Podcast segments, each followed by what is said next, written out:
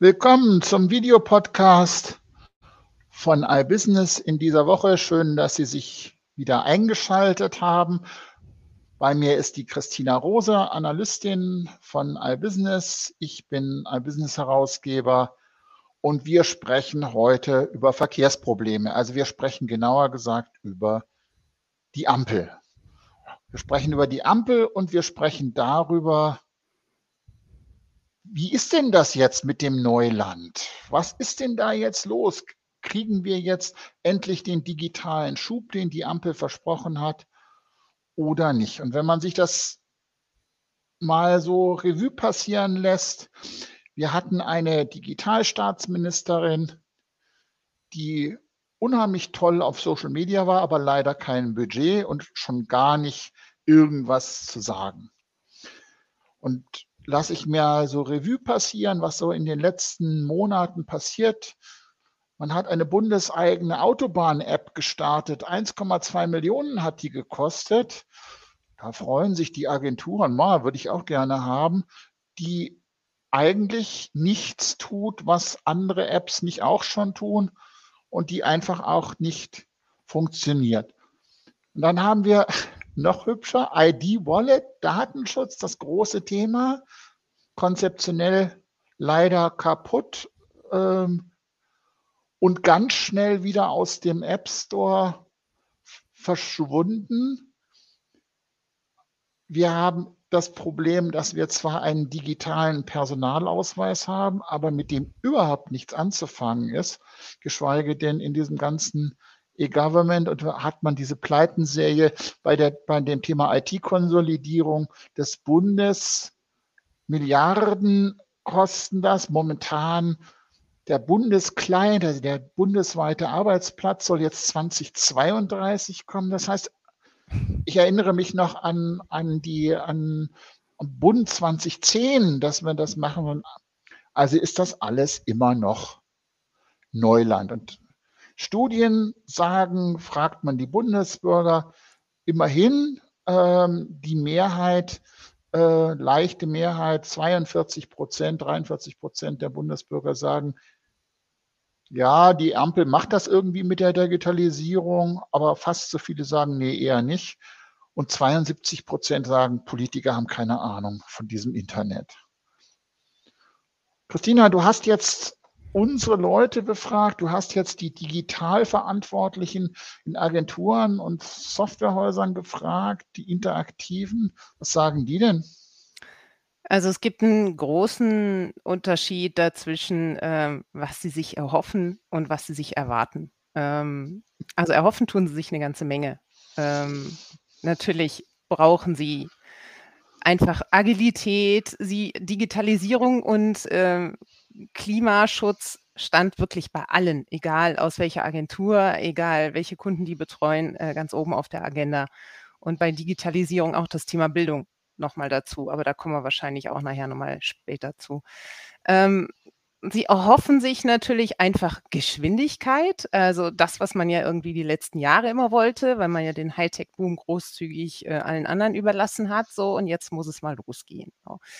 Ähm, im Grunde war da ja so die, die Hoffnung auch direkt zu Beginn dieser, dieser Sondierungsgespräche wahnsinnig hoch, weil junge Leute, wir erinnern uns an dieses legendäre Vierer-Selfie, die jetzt da den Aufbruch starten und äh, ich glaube so, da war einfach die Hoffnung schon wahnsinnig hoch.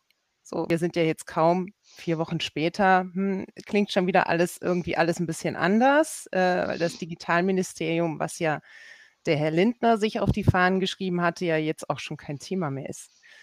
Also von daher sind die Agenturen, ich würde es mal äh, so zusammenfassen, verhalten optimistisch, ähm, aber wissen natürlich auch, dass Realpolitik auch eine ganz andere Nummer ist.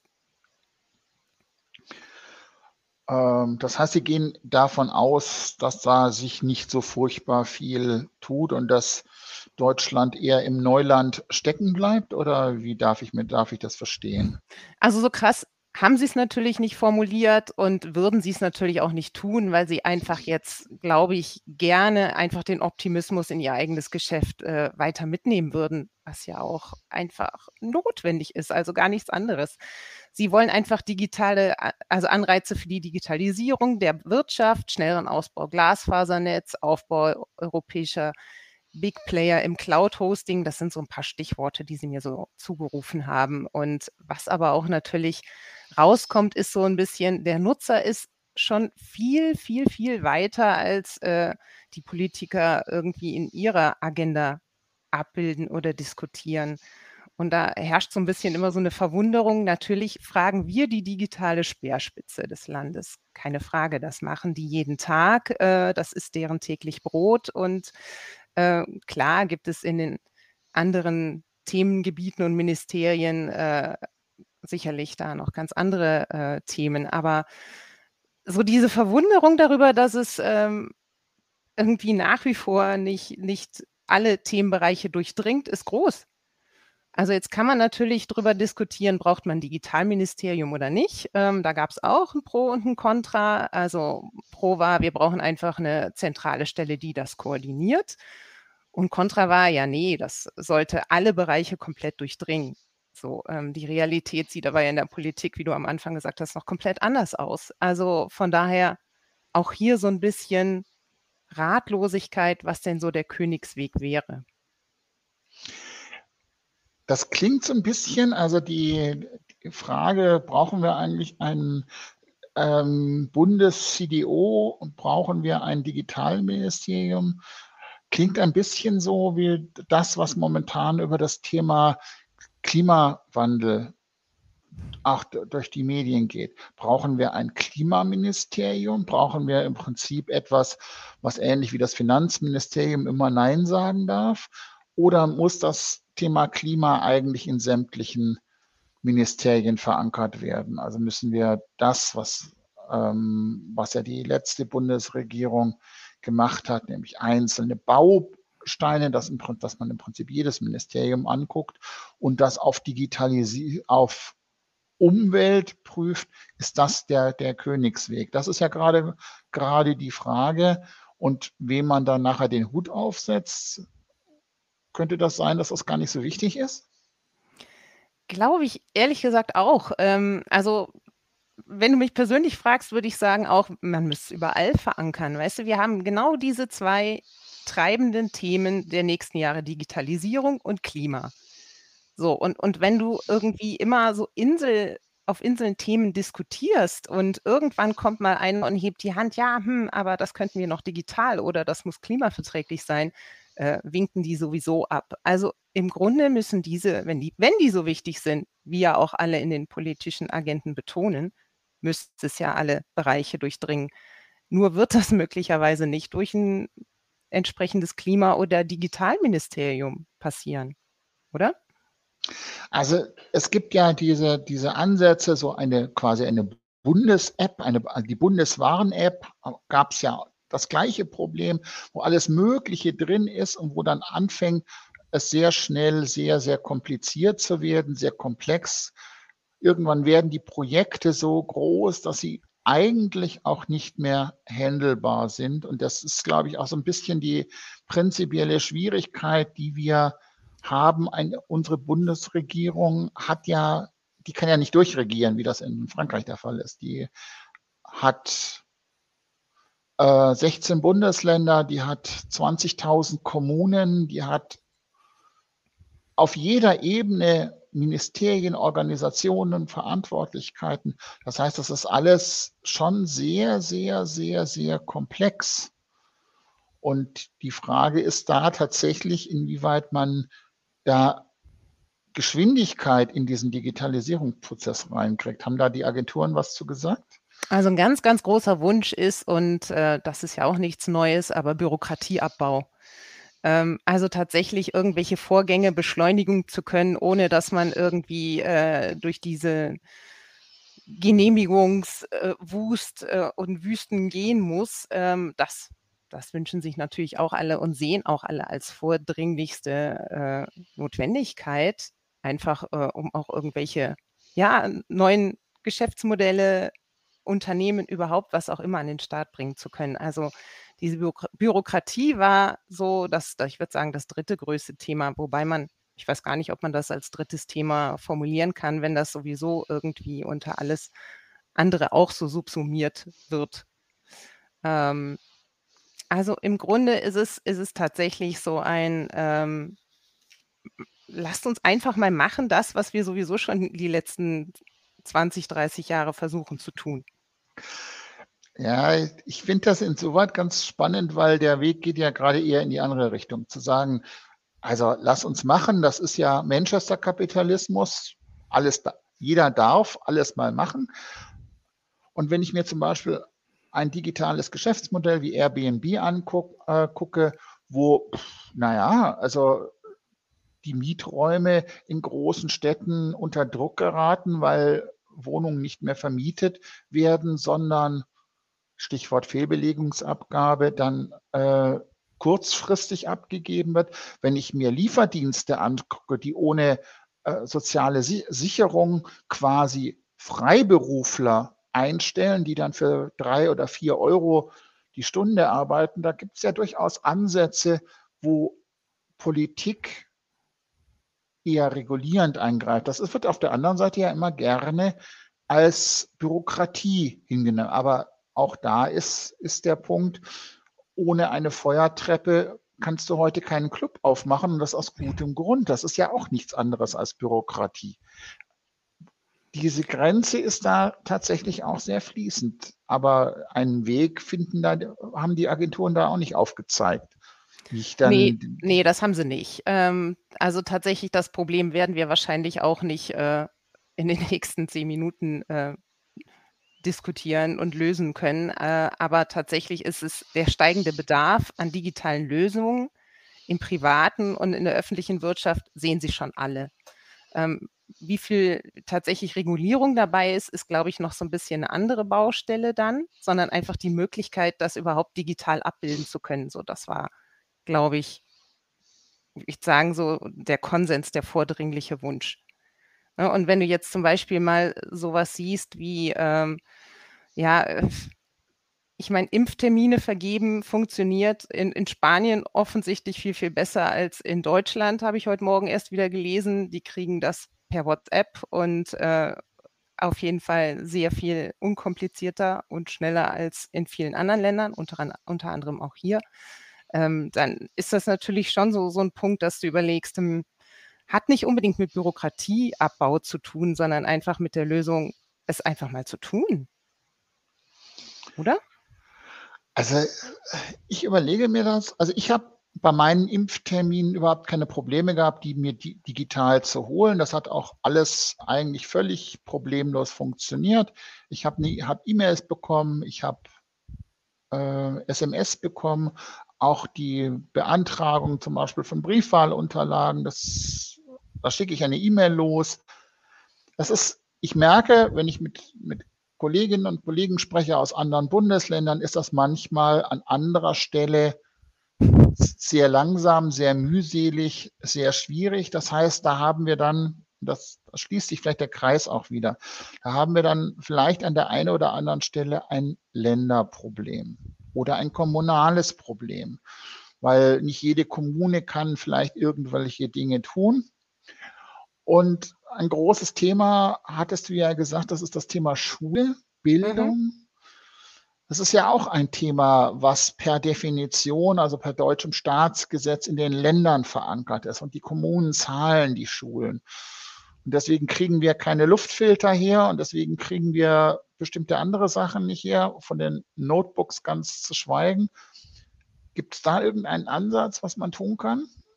Was nee, also sie haben, nee, dazu haben sie gar nichts gesagt. Ich glaube, das Problem haben sie also jetzt so speziell den Föderalismus äh, so detailliert auch nicht gesehen. Ähm, von daher auch nicht erörtert. Aber interessant, da, dass du das ansprichst, weil also dann würde ja im Prinzip so eine neue Bundesregierung da auch erstmal auf einigermaßen verlorenem Posten stehen, diese hohen Erwartungen erfüllen zu können, wenn es am Föderalismus scheitert oder? Also der, also der Föderalismus wurde ja nach 1945 eingeführt, um eine möglichst hohe Beteiligung von möglichst vielen gesellschaftlichen Gruppen zu machen, dass im Gegensatz zu den Nazis man aus Berlin nicht einfach durchregieren kann. Deswegen gibt es diesen Föderalismus, deswegen gibt es diese Aufgabenverteilung. Das ist ja ein Package Deal. Wenn ich sage, ich will ein, ein System, wo ich nicht innerhalb von 24 Monaten den Schlüssel umlegen kann und dann ist das alles anders, dann kriege ich auch ein System, wo ich nicht innerhalb von 24 Monaten den Schlüssel umlegen kann und hinterher ist alles anders. Das dauert halt einfach. Demokratie ist nicht, ist eine Menge Sachen, aber nicht schnell. So, das ist so. Und Digitalisierung und Verwaltungen, diese ist aus gutem Grund dezentral. Also habe ich dezentrale Lösungen und sämtliche Minister und Ministerinnen, die ich an die ich mich erinnere, die irgendwas im Bereich Digitalisierung gemacht haben, scheitern tatsächlich daran, dass es so ein irre komplexes System ist. 20.000 Kommunen müssen, muss ich auf E-Government bringen. Das ist schon schwierig, weil jede Kommune natürlich anders ist. Bei dem einen ist es das Rathaus, hier in München ist es das Kreisverwaltungsreferat. Mit, ähm, in Berlin sind es Bezirksämter das ist halt immer irgendwie anders und das muss, ähm, da sind die Ver Verantwortlichkeiten auch unterschiedlich geschnitten. Und da kann ich nicht einfach so ein so ein Ding draufsetzen. Das geht nicht.